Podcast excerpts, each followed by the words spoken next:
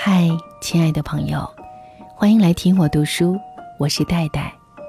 今晚在带你朗读当中，和各位一起走进我很欣赏的一位女性苏芒的文字，在她的身上，永远透露着对生活的热爱和积极的状态。记得有一次见到她，真的发现你会被她精致的五官以及永远精神饱满的状态所感染。今晚的这篇文字，就是来自他的作品《为热爱而活》当中的。一篇文章，不吃饭会饿瘦的，不读书呢？埃菲尔铁塔从日出到日落，华灯初上，美丽万千，这一切让人流连忘返。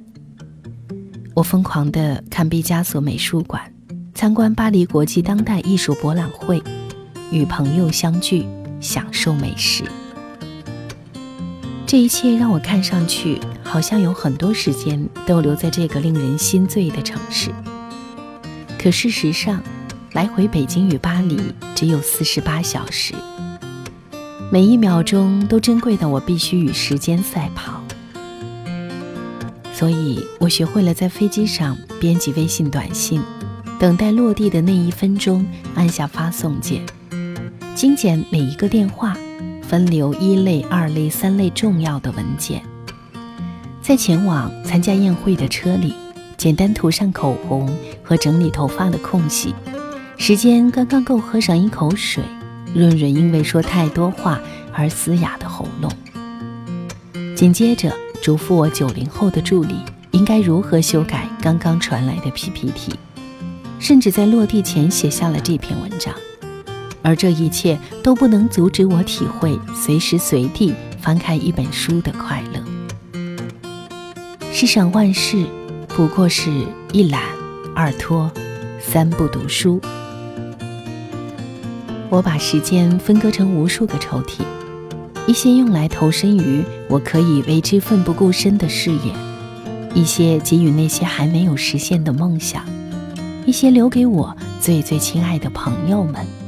一些留给家人和爱人，而有一个小小的角落是留给书的，如饥似渴，吸收养分。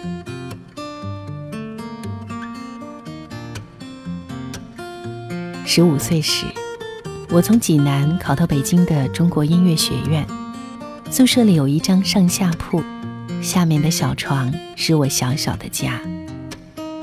晚上拉上窗边的布帘，打开小台灯，鹅黄的光就会填满我的小世界。枕边的墙上钉着我从济南家里带来的唯一一件装饰品——姐姐送我的布艺小画框，里面镶着一个在看书的苗族小姑娘。在书的地方，姐姐写了这样一句话：“。”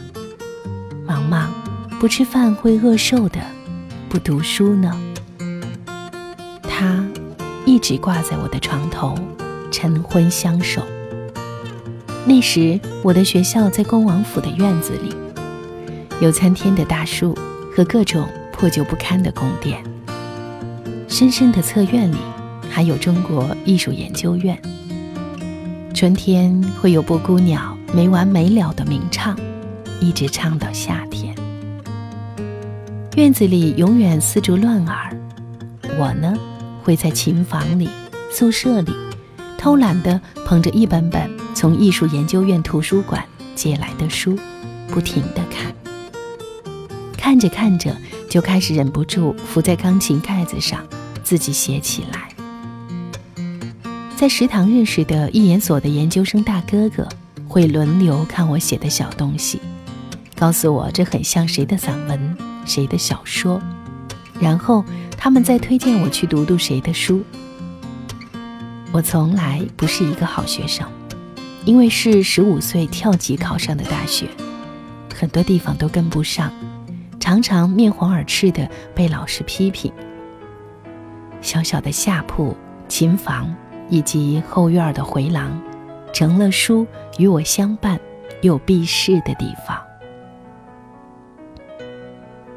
小时候，我暗下决心，每个月要读四本书，勉强算是个小读书人。现在却只能见缝插针的读书，碎片化的读书。即便在短短十五分的路途当中，也要打开我的阅读器，翻上几页。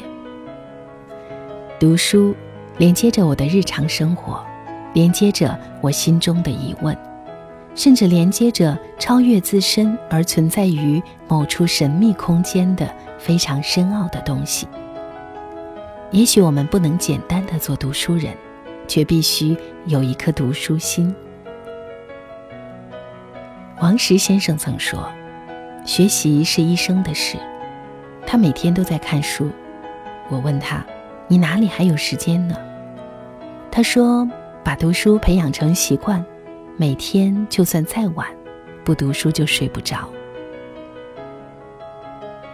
读书改变着你的思维方式，潜移默化的影响着你的谈吐。”让你变得与众不同。我眼中真正的时尚人，不只是衣香鬓影，不止奔赴于参加不完的大趴，而是一群会讲故事的人。而会讲故事的人，就一定要有一颗读书心。他会认真的专注于一个细小的图注，标出一双红底鞋的价格，用最切实的语句告诉你穿上这双鞋。你会变得更美。他也会把自己的经验分享在每一瓶精华的试用报告里，不动声色的让你记住参加今晚的派对时刷上防水睫毛膏。事业给了我们最狂的风，读书给了我们最近的海。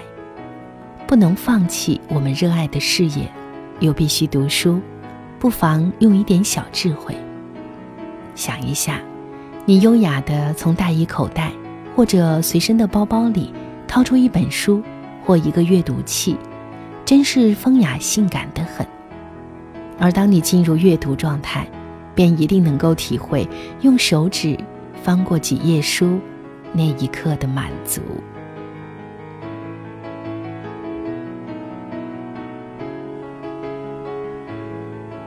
不吃饭会饿瘦的。不读书呢？你找到答案了吗？我想，就算再累再忙，也别忘了抽空读上几页书，其实是一种最好的放松方式。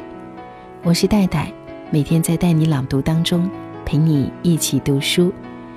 你可以随时通过带你朗读的微信公众号和我沟通交流。戴是不可取代的戴，让我们下次再见。